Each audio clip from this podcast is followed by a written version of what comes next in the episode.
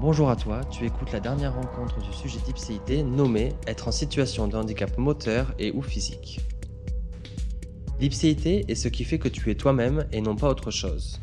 Je suis Raphaël Ponce, homme cis, blanc, homosexuel, valide, et j'ai eu l'envie de te proposer un nouvel espace de rencontre par ce podcast. En 2016, l'INSEE chiffre le nombre de personnes en situation de handicap en France à 12 millions. 25% d'entre elles ont un diplôme équivalent ou supérieur au baccalauréat, et le taux de chômage s'élève à 19% pour les personnes en situation de handicap. Mais avant toute chose, qu'est-ce que le handicap? La loi française de 2005 définit le handicap comme toute limitation d'activité ou restriction de participation à la vie en société subie dans son environnement par une personne en raison d'une altération substantielle, durable ou définitive d'une ou plusieurs fonctions physiques, sensorielles, mentales, cognitives ou psychiques d'un polyhandicap ou d'un trouble de santé invalidant.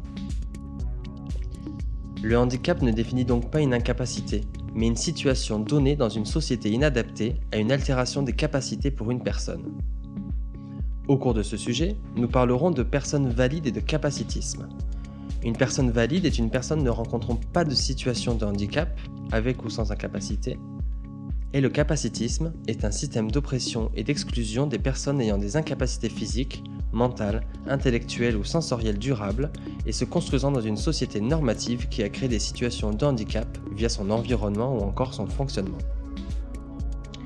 Nous aborderons les préjugés concernant les personnes ayant des incapacités et ou étant en situation de handicap en France. Nous parlerons de la réalité du quotidien ou encore de la nécessité de visibilité des personnes en situation de handicap. J'ai volontairement posé certaines questions liées à des stéréotypes pour pouvoir les déconstruire et les comprendre. Au cours de ce dernier épisode, tu vas rencontrer Tinane, toulousaine de 53 ans. Nous aborderons ses situations de handicap, de ce qu'elle met en œuvre pour pouvoir les gommer et de son parcours professionnel. Bonjour Tinane. Bonjour Raphaël. Avant de rentrer dans le vif du sujet, est-ce que tu peux nous faire une petite présentation de qui tu es? Alors, je m'appelle Tinane, je suis née à Toulouse, j'ai 53 ans, j'ai une fille de 28 ans et euh, je suis devenue malvoyante à l'âge de 15 ans. Parce que si je t'accueille dans cet épisode, c'est dans le cadre de la situation de handicap qu'on dit physique, moteur, euh, dans le cadre de malvoyant. Je ne suis même pas au clair sur cette question. Un handicap sensoriel. Sensoriel. Et euh, est-ce que tu peux nous expliquer du coup, quelle est ta situation de handicap? Ben, alors, Le hasard fait qu'aujourd'hui, ça fait 38 ans, parce que c'est arrivé un 31 décembre, mon handicap. Alors avant, j'étais donc voyante, comme tout le monde, j'avais des dixièmes et pas de problème de vue, je, ne portais pas de lunettes. Et à l'adolescence, ben, la veille du Nouvel An, coup de, de spleen, quand on est ado, et euh, je me suis mise à pleurer et euh, je commençais à avoir tout déformé, comme dans les miroirs euh, déformants des fêtes foraines. Et je me suis dit, bon, tu as trop, tu as trop pleuré, tu vas dormir et le lendemain matin, tu, tu verras normalement. Donc le 1er janvier, ben, je me suis levée et non, je, je voyais tout déformé. Quoi. vraiment, les, je voyais mes frères et sœurs. et je pensais que ça allait passer. Donc, euh, je suis allée voir l'ophtalmo le, euh, le 2 janvier. Et de là, il m'a dit, ben, on va te faire des examens à l'hôpital. Euh, donc, je suis rentrée à l'hôpital Rangueil, à Toulouse. Et de là, je suis restée un mois à l'hôpital où on m'a examiné tous les jours. On a cherché, je suis passée dans tous les services et, je ne me suis pas aperçue que ma vue chutait, puisque j'avais des examens tous les jours, on me dilatait la pupille hmm. des yeux, euh, etc. Et euh, c'est comme ça que je suis devenue malvoyante. Ça arrive donc à, l'âge de 15 ans. Tu deviens malvoyante en combien de temps? À le... Alors, en combien de temps Ça a été, euh, on va dire, soudain. Mais étant donné que j'avais des, examens tous les jours, je me suis aperçue, euh, parce que en, restant un mois à l'hôpital, euh, ben euh, voilà, j'étais triste de ne pas être chez moi. On m'a laissé une sortie, une petite, comme une permission d'un week-end. Et là, je me suis aperçue qu'en sortant de l'hôpital, j'étais incapable de traverser seule une, une rue.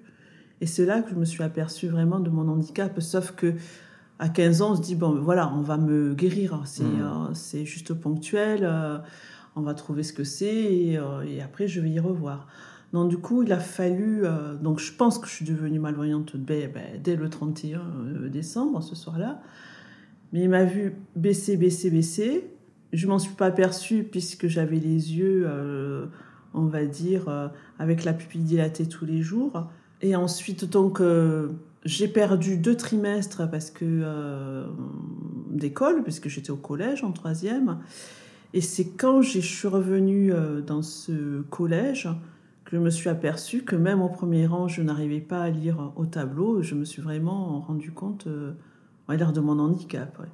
Mais il m'a fallu des années, des années pour, euh, pour l'accepter, on va dire. Justement, j'allais te poser ta question de la question euh, de ton rapport à ce handicap. C'est-à-dire que tu l'accueilles en pensant que tu peux en guérir, comme Oui. tu dis à 15 ans. Et euh, comment tu acceptes, si euh, je peux dire ce terme, ce handicap? Alors, au départ, effectivement, je pensais guérir. Et quand je me suis aperçue que malgré le traitement, moi j'étais sous traitement à cortisone, après je suis allée voir un grand ophtalmo à l'époque qui était euh, sur Albi, et que malgré ça, il m'a fait du laser aux yeux pour euh, stopper euh, la maladie. Ben, j'ai eu une phase ben, de, colère et ensuite de dépression. Je, je je tombée en dépression. J'ai fait des tentatives de suicide et, je pensais surtout que pour moi l'é- l'école, l'enseignement c'était fini. Et quand j'étais en dépression, tentative de suicide, comme j'étais mineure, j'étais dans un service euh, à Rangueil pour les mineurs. Et c'est de là euh, qu'on est hospitalisé, on, peut suivre quelques cours. Et eu- je suis tombée sur une enseignante, euh, une prof d'anglais qui était enseignante dans, un, dans mon, futur lycée, un lycée spécialisé pour les, euh, pour les élèves handicapés, qui m'a dit mais non, tu peux suivre des études, il suffit que tu aies des livres en gros caractères, chose que je connaissais pas. Donc de là, ça m'a entrouvert, on va dire, une possibilité de, on va dire, de d'avenir, quoi. Mais euh, au départ, ouais, vraiment, c'est vraiment de la colère, pourquoi moi, et, euh, et une dépression. ouais. Et sans rentrer dans les, dans les détails du, euh, du diagnostic, est-ce que euh, tu trouves les raisons de ce qui crée ta malvoyance? Est-ce qu'on te, t'explique ce qui s'est passé pour que... Non, malheureusement non, parce qu'ils ont, ils m'ont toujours dit, même à ce jour, c'est une- d'origine inconnue. On ne sait pas. C'est un virus et euh, qui touche, ce que me disait mon ancien ophtalmo, principalement les femmes, mais plutôt à la quarantaine. Mais euh, à ce jour, je ne sais pas. D'accord. Et donc, ça fait euh, 38 ans que tu es malvoyante aujourd'hui. Euh, Qu'est-ce que c'est que de vivre dans la société en étant malvoyante? Le quotidien, il est bouleversé? Oui, le quotidien est bouleversé, mais euh, surtout ce qui était important, c'est quand j'ai réintégré, on va dire, mon collège euh, classique, ordinaire, que j'ai euh, vu que je pouvais pas suivre une scolarité normale, puisqu'il n'y avait pas de pédagogie ou de support adapté à mon handicap, suite à ma dépression, donc j'ai dû intégrer ce lycée spécialisé où j'étais à l'époque aussi avec des handicapés moteurs, auditifs, donc il y avait les trois handicaps euh, confondus. hein. Et on était très peu en classe, on était 5, voire 8, avec des professeurs et des éducateurs euh, qui euh, adaptaient tout à notre handicap, qui étaient bienveillants. Donc du coup, j'ai suivi ma scolarité de la troisième jusqu'à la terminale, où ça m'a appris aussi que j'étais pas la seule, parce qu'au départ, je pensais être la seule malvoyante, je connaissais pas du tout euh, le handicap visuel. J'ai aussi notamment appris le braille, parce qu'on pensait que j'allais perdre la vue. Donc j'ai appris le braille, j'avais 17 ans. Et le fait d'être confronté aussi à, donc, du, coup, avec des, des élèves qui ont le même handicap que le mien, euh, qui sont non-voyants, ou des handicapés aussi moteurs, euh, euh, m'a appris à, à être plus, on va dire, plus tolérante et ouverte sur la différence. Parce que, par exemple, la première fois que j'ai croisé une élève tétraplégique qui, euh, qui a vraiment du mal à communiquer, je pensais, ben voilà, euh, avec les raccourcis, les stéréotypes aussi quand j'étais euh, ado, euh, qu'elle n'avait pas de faculté intellectuelle. Et finalement, quand j'ai appris qu'elle était en terminale scientifique, je me dis waouh. Euh, donc ça aussi, j'ai revu un peu euh, ma copie sur euh, toute différence. qu'on peut aussi faire des choses en étant différent et, que, et ne pas s'apitoyer sur son sort. Et, oui, et puis pour moi, c'était aussi quelque part une réussite d'arriver jusqu'en terminale, d'obtenir un bac, même si j'étais dans un milieu scolaire coucouné, qu'on était quand même bien, bien entouré et, et soutenu. Après, tu fais des études en sortant de cette oui. Alors là, je fais des études, donc je suis obligée de réintégrer, on va dire, un cursus euh, classique. J'ai fait un DUT de compte gestion. Et donc là, j'ai pris une claque parce que là, ben, rien n'est adapté à mon handicap. Donc c'est se battre aussi auprès du corps enseignant, euh, dire que j'ai besoin de, de tiers-temps pour passer des examens, dire que j'ai besoin de gros caractères pour euh, pouvoir suivre des cours. Donc ça a été, euh, bah, j'ai beaucoup travaillé, mais aussi euh, la première année, j'ai arrêté pendant une semaine parce que euh, j'ai craqué et que c'est difficile de, surtout à l'époque, c'était pas très connu le handicap visuel. Maintenant, c'est plus commun, mais difficile de se battre dans le sens où mon handicap ne se voit pas en plus parce que je me suis battue pour que ça ne se voit pas et et tellement je me suis battue que, maintenant je me retrouve en difficulté euh, parce que je me sens parfois dans certains actes de la vie euh, quotidienne ou dans mon travail pas comprise. Euh, alors quelque part je paie un peu, ben, c'est le revers de la médaille, je me suis tellement battue que ça ne soit pas, que ça ne soit pas. Et quand je suis en difficulté, je, n'ose pas parfois le dire et ça me met en situation de souffrance, même maintenant. Quand tu dis que tu fais tout pour que ça ne se voit pas, euh, quel stratagème, je sais pas quel mot utiliser, tu mets en œuvre pour que ça se voit pas? Quel choix tu fais pour euh, gommer euh, ça?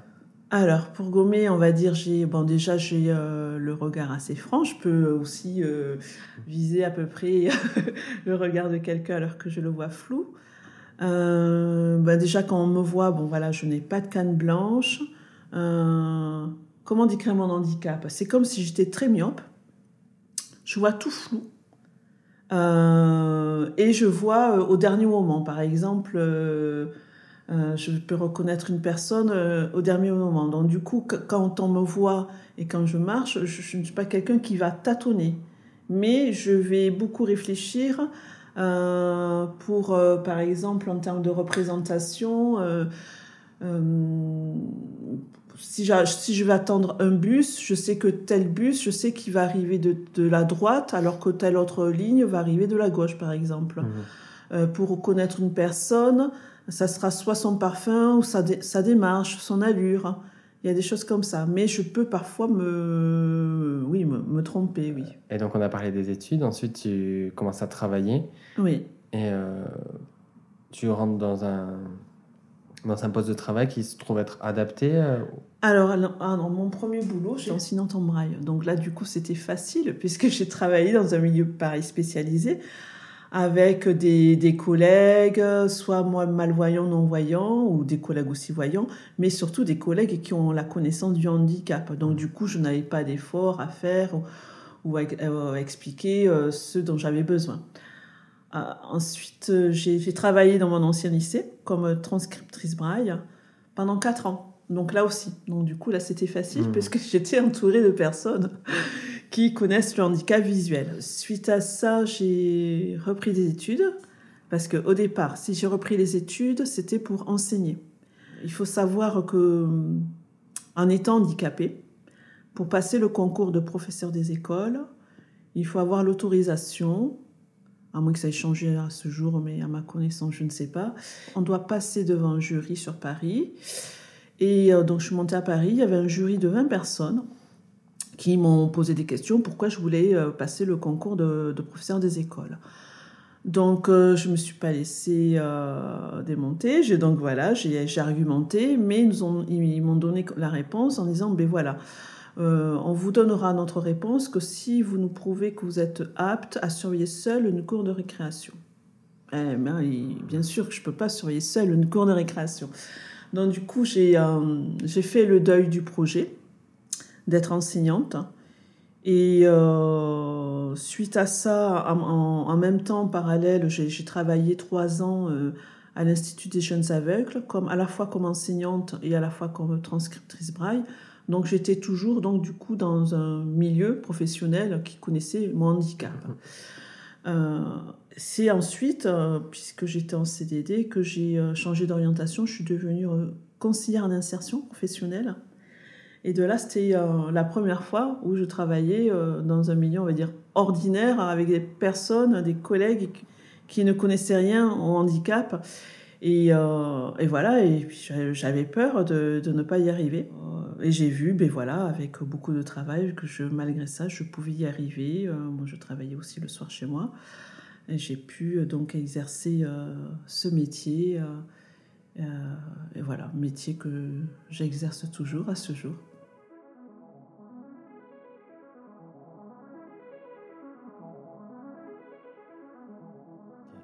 Je relève le fait que tu parles d'être handicapé. On discutait avec les deux précédents, Harold et, euh, et Ahmed, du terme, à savoir si euh, pour toi, euh, tu te considères handicapé par, par le fait d'être malvoyante ou c'est la société qui te met en situation de handicap?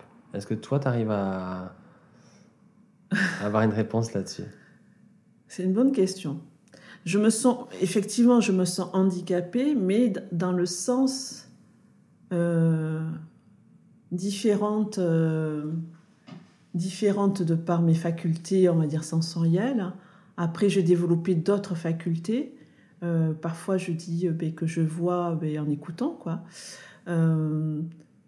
mais c'est vrai que je trouve qu'à l'heure actuelle, la, la société, ou aussi le monde du travail, devrait s'adapter à nous plutôt que l'inverse.